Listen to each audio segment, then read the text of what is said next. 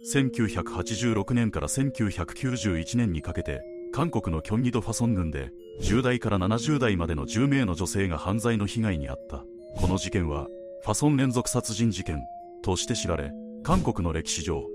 最も衝撃的な事件の一つとされている1986年9月19日71歳の女性の遺体が発見され事件が明るみに出たその後もこの恐ろしい犯行は続いた1986年に2人1987年に3人1988年に2人